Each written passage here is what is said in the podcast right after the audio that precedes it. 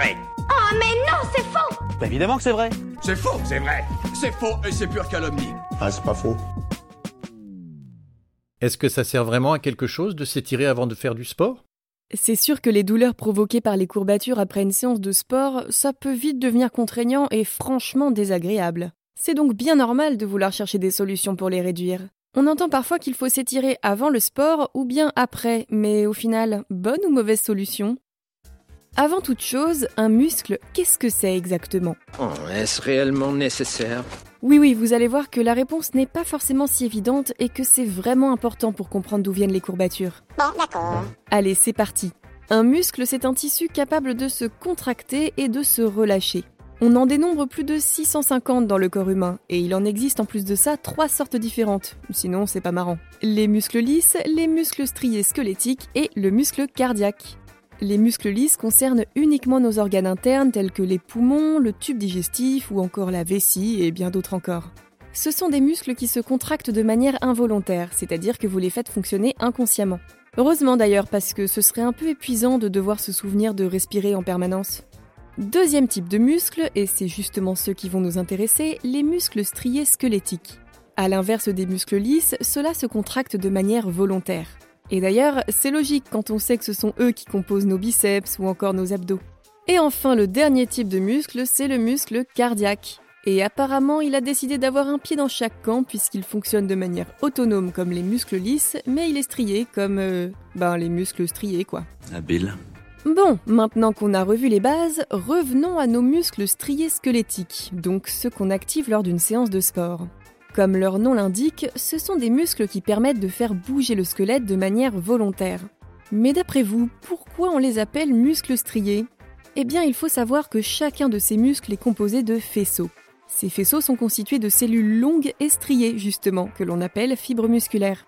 D'ailleurs, visuellement, lorsqu'on regarde au microscope, la différence entre les types de cellules musculaires est flagrante. Les cellules du muscle lisse sont de forme allongée et de taille variable, environ de 20 à 500 micromètres, mais sont nettement plus petites que les cellules des muscles striés qui peuvent atteindre plusieurs centimètres de long et qui ont davantage une forme de tube. Dans le cas qui nous intéresse, le tout est regroupé et tenu ensemble par une membrane que l'on appelle épimysium. Ces muscles sont reliés aux tendons qui constituent leur point de fixation à nos os. C'est d'ailleurs pour ça qu'on les appelle muscles striés squelettiques. Grâce à tout cet assemblage, les muscles font bouger notre corps en se contractant grâce à un message volontaire émis par le système nerveux. Ici, c'est donc quelque chose que vous êtes en mesure de contrôler. Par exemple, c'est vous qui décidez si oui ou non vos doigts vont se refermer sur ce verre d'eau devant vous, ou bien si vos bras vont soulever ou non ces haltères de 3 kg que vous vous acharnez à utiliser pendant vos séances de sport. Vous faites du sport? Trop peu malheureusement. Mais bref, pour résumer comment ça fonctionne, il existe deux façons de contracter un muscle. La contraction concentrique, où vous provoquez un raccourcissement des fibres musculaires, ce qui en revient à tirer sur les tendons pour les rapprocher, et la contraction excentrique, où vous rallongez les fibres du muscle pour l'étirer. Ainsi donc, c'est la contraction des muscles striés squelettiques qui est le moteur des mouvements du corps. Enfin bref, si la plupart de nos muscles travaillent quotidiennement comme ceux du visage notamment, il y en a certains que nous allons renforcer en faisant du sport par exemple. Or, si vous avez déjà vécu une séance sportive intense, vous en conviendrez, les jours suivants, le corps vous fait comprendre que... Bon, ça suffit Aïe, ça y est, les courbatures sont là, et ça franchement, c'est pas sympa. Vous avez l'impression d'être tout cassé et il est même parfois difficile de faire des mouvements simples comme par exemple vous asseoir, vous allonger ou même descendre un escalier. Mais justement, savez-vous exactement ce qu'est une courbature? L'horreur. Non mais à part ça, cette sensation douloureuse de raideur musculaire survient en général 12 à 48 heures après un effort physique intense ou inhabituel. Bon, ça peut aussi arriver en cas de fièvre, mais ça c'est un tout autre sujet. Lorsqu'on fait du sport et qu'on force sur nos muscles, on provoque sans s'en rendre compte des micro-lésions sur ces tissus, des sortes de petites déchirures des fibres musculaires que le corps va devoir réparer. Alors, ça peut sembler contre-intuitif, mais c'est ce processus de déchirure et de réparation qui permet aux muscles de s'hypertrophier et donc de gonfler. Donc en soi, même si ça peut sembler un peu violent de se déchirer volontairement les muscles, c'est plutôt cool si on veut développer les biscottos de Schwarzenegger. Mais, parce qu'évidemment il y a un mais, comme pour n'importe quelle blessure, l'organisme va devoir déclencher une réaction inflammatoire afin de réparer ces fameuses lésions. Et c'est cette réaction justement qui provoque la douleur des courbatures. Oh, je vois Après, il faut bien noter aussi que certains efforts et certaines contractions vont plus ou moins agresser vos cellules et tissus musculaires. Par exemple, les contractions musculaires excentriques sont un excellent moyen d'avoir de belles douleurs le lendemain.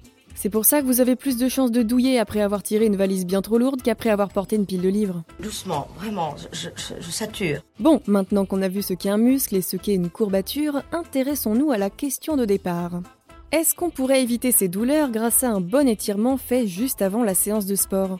Eh ben, pas forcément. En fait, non seulement ça ne diminuerait en rien le risque de se blesser, mais en plus, ça pourrait carrément nuire à la performance sportive. En effet, ces étirements pourraient avoir un impact négatif sur la force et la vitesse de la contraction musculaire. J'aurais jamais cru. Et pourtant, si. En faisant des étirements avant la séance, nos fuseaux neuromusculaires, des fibres musculaires un peu plus courtes et faites de fibres nerveuses sensitives, vont voir leur sensibilité diminuer. En gros, ça va diminuer la réactivité de nos muscles et leurs réflexes, donc ça peut carrément augmenter le risque de se faire une entorse ou un autre problème de ce type. Et d'ailleurs, certains recommandent l'étirement après la séance, mais en réalité c'est pareil, c'est un mythe. Parce que comme je vous l'ai expliqué précédemment, les courbatures proviennent d'une légère déchirure de vos fibres musculaires. Et comme un étirement, c'est une tension qu'on applique sur un tissu, évidemment, vous comprenez bien que ce n'est pas en s'étirant que les déchirures vont se réparer, ou que vous allez les éviter rétroactivement. Chou blanc donc. Ben oui, d'une certaine façon. La meilleure manière de réduire les douleurs des courbatures, c'est de laisser à vos fibres musculaires une chance de se régénérer toutes seules, avec du repos. Ah, et évidemment, de ne pas y aller comme une brute dès la première séance. Il vaut mieux progresser par paliers dans les exercices pour permettre aux muscles de se construire et à terme d'encaisser un entraînement plus costaud. Ceci dit, je vais quand même nuancer un peu tout ça. Dans certaines situations bien spécifiques, les étirements avant une séance de sport seraient effectivement utiles et même bénéfiques. C'est notamment le cas pour des sportifs pratiquant la gymnastique, les arts martiaux ou encore le patinage artistique, des sports dans lesquels l'amplitude articulaire est importante. L'amplitude articulaire, en gros, c'est ce qui permet de faire un grand écart et toutes sortes de figures de ce genre-là. La souplesse, quoi. Dans ce cas précis, s'étirer avant permet d'augmenter cette amplitude. Mais pour le reste, je vous recommande plutôt des étirements actifs, c'est-à-dire un échauffement en mouvement où vous alternez la contraction et l'étirement de vos muscles. Vous pourrez ainsi, en bonus, mettre votre système cardiovasculaire en marche, ce que les étirements statiques ne permettent pas. Alors c'est parti, on fléchit les genoux Allez, on s'échauffe bien, tire bien sur les jambes Bon, après, si effectivement s'étirer avant ou après le sport n'aura pas forcément d'action sur les courbatures, il n'est pas inutile non plus de s'étirer. Au contraire, les étirements vont servir à conserver une élasticité naturelle pour avoir une certaine souplesse musculaire. D'ailleurs, vous pouvez tenter, vous verrez qu'on se sent généralement super bien après s'être étiré parce que ça libère des endorphines. Ça fait du bien. Et vous Vous avez d'autres idées reçues à débunker? Envoyez-les nous sur Apple Podcast ou sur les réseaux sociaux et nous les inclurons dans de futurs épisodes. Pensez à vous abonner à Science ou Fiction et à nos autres podcasts pour ne plus manquer un seul épisode. Et n'hésitez pas à nous laisser un commentaire et une note pour nous dire ce que vous en pensez et soutenir notre travail. À bientôt!